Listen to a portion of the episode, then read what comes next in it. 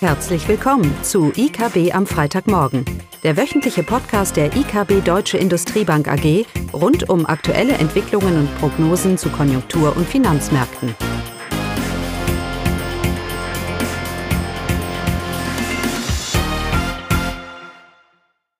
Willkommen zum IKB am Freitagmorgen. Heute mit Eugenie Wiebe und mit folgenden Themen. Heute gibt es ein Update zu den Konjunkturdaten aus China, aus den USA und auch aus Deutschland. Wir fangen mit China an. Ja, China hat heute Morgen die BIP-Zahlen für das erste Quartal veröffentlicht. Äh, das BIP ist deutlich zurückgegangen, um fast 10 Prozent zum Vorquartal und 6,8 äh, Prozent zum Vorjahresquartal. Der Rückgang wurde natürlich erwartet, da die Wirtschaftsaktivitäten in China jetzt seit Januar zum Erliegen gekommen sind. Die Frage war nur, wie stark wird die Schrumpfung ausfallen?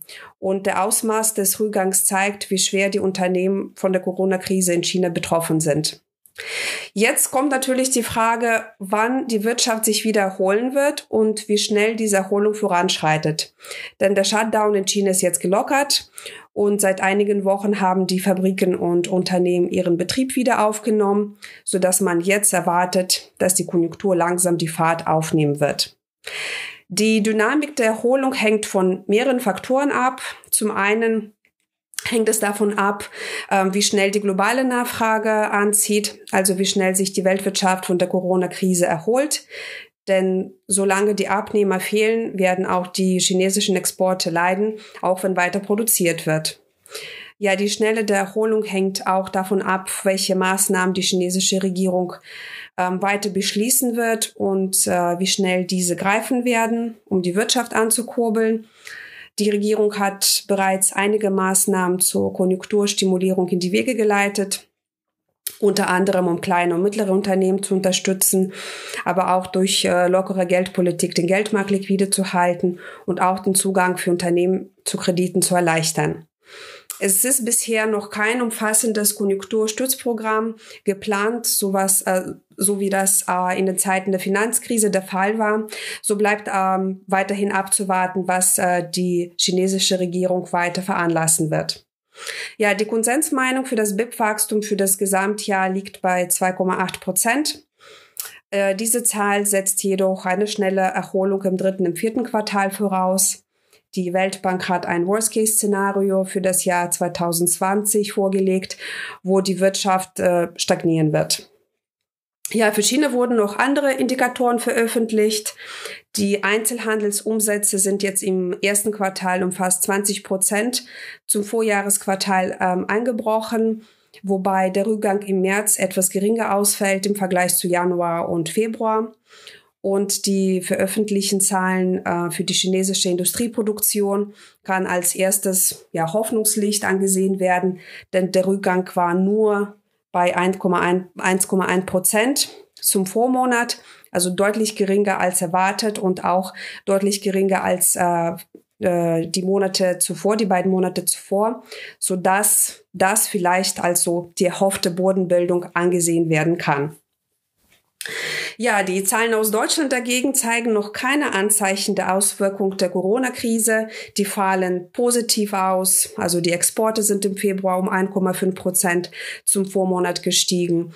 Aber die Industrieproduktion setzt äh, ihre Erholung, die sie bereits im Januar gezeigt hat, weiter fort.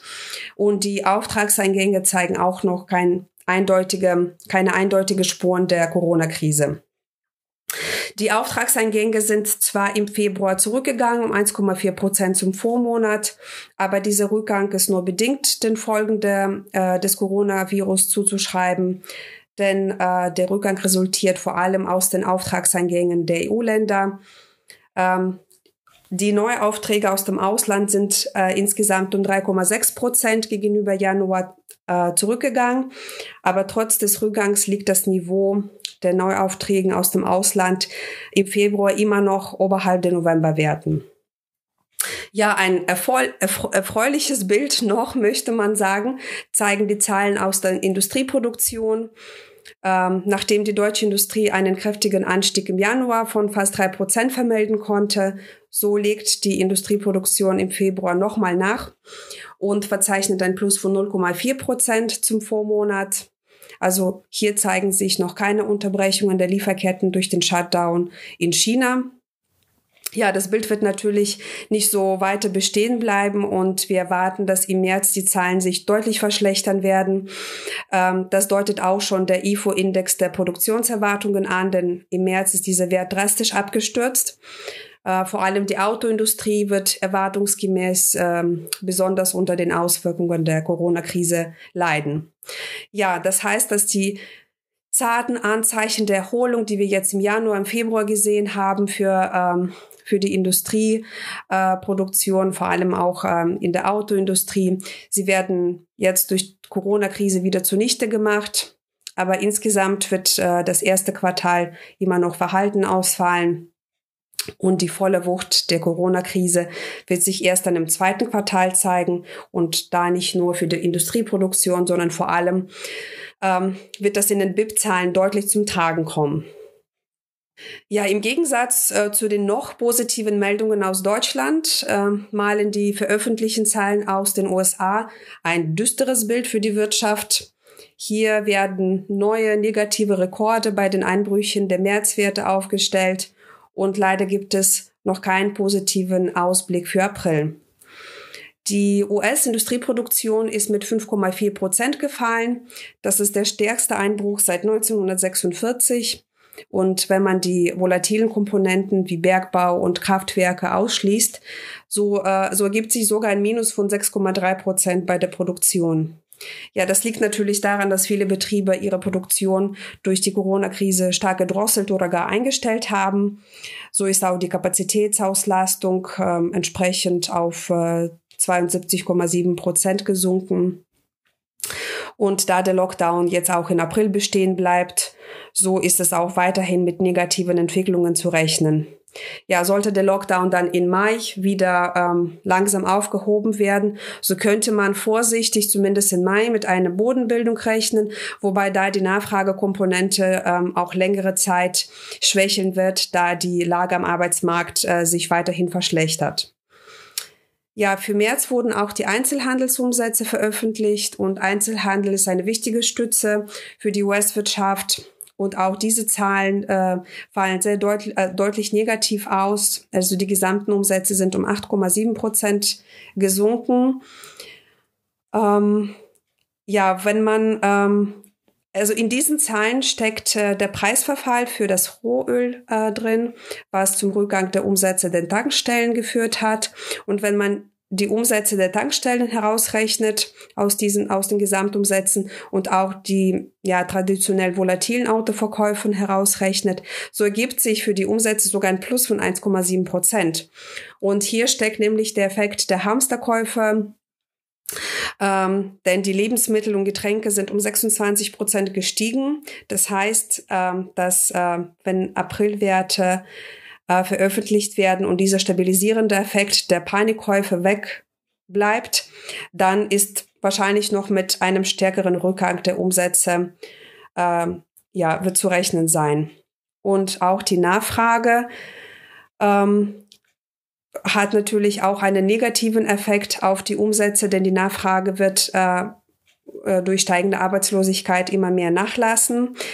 Die Lage am Arbeitsmarkt verschlechtert sich immer weiter. Jede Woche werden die Erstaufträge auf die Arbeitslosenhilfe gemeldet, immer in Millionenbereichen. Also diese Woche wurde zu 5,2 Millionen ähm, äh, gemeldet.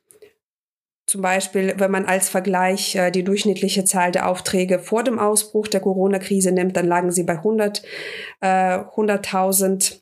Und insgesamt wenn man jetzt die Bilanz der letzten vier Wochen zieht, dann sind insgesamt 22 Millionen neue Arbeitslose gemeldet worden. Also das alles deutet auf einen dramatischen Wirtschaftseinbruch in den USA, jetzt bedingt durch die Corona-Krise. Und ja, wir werden weiter schauen, wie die Zahlen sich entwickeln werden. Das war's für diese Woche. Schönes Wochenende und bis nächste Woche.